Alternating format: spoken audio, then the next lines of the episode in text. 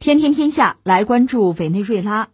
委内瑞拉内政部长雷维罗尔三号宣布，委内瑞拉军方当天凌晨挫败一起政变图谋。雷维罗尔说，一伙雇佣兵当天凌晨乘坐快艇从委内瑞拉北部瓜伊拉州海岸登陆，企图实施暴力活动，制造混乱，发动政变。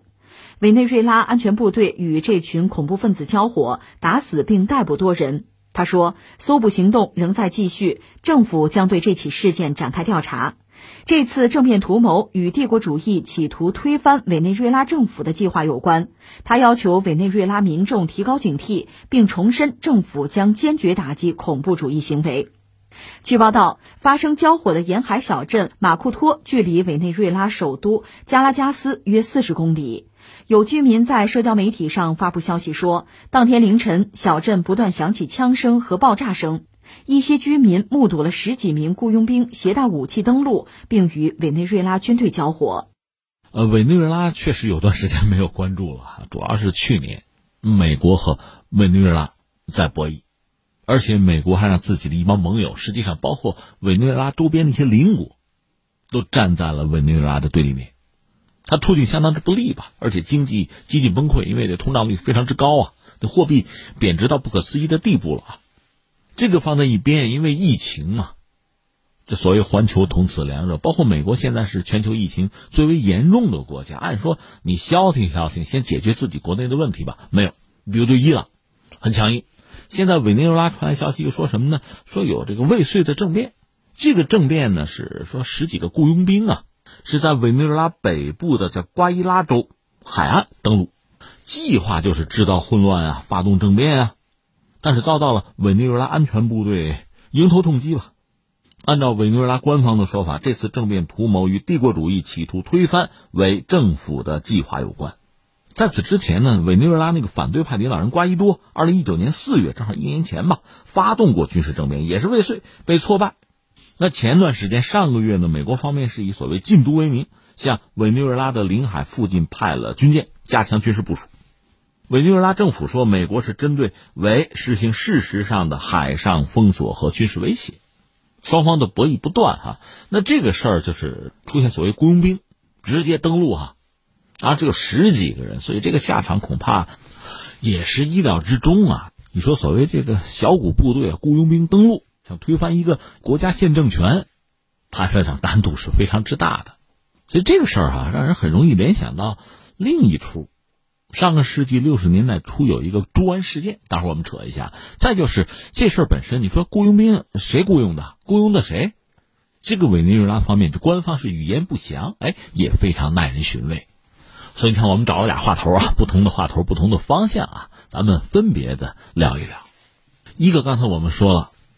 小股的雇佣兵坐这个小艇啊，跑到委内瑞拉玩登陆，当然遭到迎头痛击啊！这个很容易让人联想到一九六一年的，当时在古巴有一个猪湾事件，猪湾登陆在四月中旬吧。我记得我们的另一个节目就是《今天大不同》，好像聊过那个事儿，不知道大家听过没有？简单扯两句啊。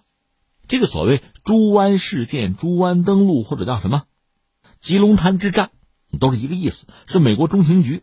美国政府策划和组织的，旨在推翻古巴的政权，就卡斯特罗那个政权的一次失败的武装入侵行动，时间是在一九六一年。实际上再往前追，在一九五九年吧，当时卡斯特罗推翻了巴蒂斯塔政府。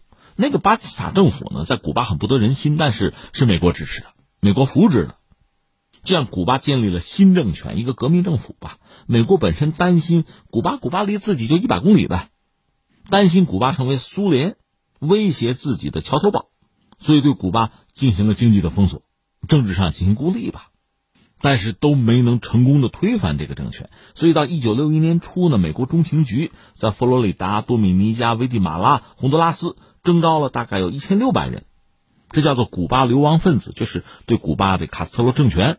不满啊，意欲除之而后快，这么一帮人，古巴流亡分子搞了一个所谓古巴旅，而且花钱装备训练。这个古巴旅大概一千四百人吧，有坦克，有这个装甲车，有火箭筒，无后坐力炮，甚至给他们配了运输机。一九六一年的四月十五号吧，是由古巴流亡美国的飞行员驾驶着这个伪装贴了古巴战机标志的轰炸机袭击了古巴机场，然后故意迫降到美国的迈阿密。再然后是四月十七号凌晨吧，这个所谓古巴旅是由美国海军护送到了古巴那个朱湾，在那儿登陆，结果没想到被古巴军民分割包围，激战到十八号早晨吧，是一百一十四人被击毙，一千一百八十九人被俘，古巴方面阵亡了一百七十六人，这美国人希望用古巴人来颠覆卡斯特罗政权的计划就破产了，甚至当时美国总统是肯尼迪啊受到舆论的冲击，处境尴尬。而苏联当时领导人赫鲁晓夫啊，也警告美国说，如果入侵古巴，苏联对美国将进行核弹威胁啊。那古巴本身也担心美国会再次进攻啊，所以就开始向苏联靠拢。再后来就是一九六二年古巴导弹危机了，苏联趁机在古巴部署了核弹，那美国就受不了了嘛，那就是后话了啊。那话说朱湾危机之后，就四十年以后，美国人和古巴人坐到了一起，交换了关于朱湾事件的相关档案吧。很多细节是公之于众，这个非常耐人寻味了。我专门就搜这个东西看了看，很有意思。那当时卡斯特罗就认为呢，朱湾入侵真实的目的不是为了在古巴激起反对他的浪潮，而是为美国干预古巴事务铺路。当时卡斯特罗只有三十四岁吧，他是在朱湾附近一个临时改装的指挥部吧坐镇指挥啊，游刃有余。另一方面，美国解密了一些文件，令人吃惊吧。有文件显示呢，中情局有意识的推动古巴和苏联结盟，目的是为干涉卡斯特罗政府制造借口。古巴有文件显示呢，中情局从一开始就不想朱湾登陆成功，而是希望失败。为什么？这样中情局就有理由敦促肯尼迪总统派出军队。甚至有英国政府的文件说什么呢？说一九五九年，英国驻美国大使啊和当时中情局的那个局长叫杜勒斯。有一次会谈，杜勒斯就跟英国人讲：“你们别向古巴买飞机啊！为什么呀？这样他们就只能向苏联人靠拢了。”这个英国大使就写呢：“当年苏联集团向危地马拉运送武器，给中情局找到了推翻危地马拉政府的借口。如果英国按照中情局的要求做呢，那么会直接导致苏联向古巴提供武器，那中情局就有事干喽。当然，中情局对入侵古巴也做了错误的判断吧。”认为这帮流亡分子登陆成功会引发古巴国内的起义，实际上这个判断绝对是错误的。那是一九六一年的事情了，就是朱安登陆。后来四十年之后，美国和古巴相关人等凑在一起，还交流了一些就解密的文件。那再后来呢？奥巴马时代嘛，美国和古巴的关系就努力想做到正常化。但是特朗普上台之后呢，把之前奥巴马那点努力、那点政治遗产全部给毁掉了。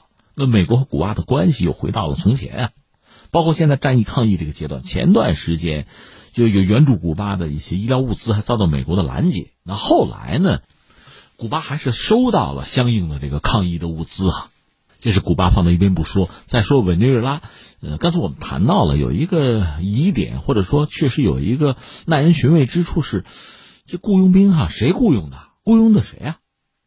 是不是幕后就是美国黑手啊？委内瑞拉本身，并没有明确的指出来，他用了一个词儿“帝国主义”嘛，这无外乎是这么几种可能。一个呢，确实没有明确的证据显示是美国人所为；第二呢，确实也许是委内瑞拉树敌过多吧，因为周边很多国家和他都不对付嘛，所以你说雇佣兵，不管是雇佣的谁还是谁雇佣的，你能够查到的证据可能矛头是指向周边国家的。再就是第三呢，在这个防疫抗疫这个特殊阶段，委内瑞拉确实也不想激化和某些国家，包括和美国的矛盾，所以没有明确的点名，这也是可能的啊。那最后我们再扯两句，一个是什么呢？就是还是全球战役抗疫这个阶段吧。现在你要说主战场，美国还真算一个，它本身就是美国国内确实疫情是比较严重的，这容易给人一种自顾不暇的判断吧。那整个美洲地区。包括委内瑞拉，包括委内瑞拉周边的很多国家，其实面对疫情的威胁，形势也都比较严峻啊。所以现在总的来说，战役抗疫应该是摆在第一位的，最重要的各国政府面对的任务吧。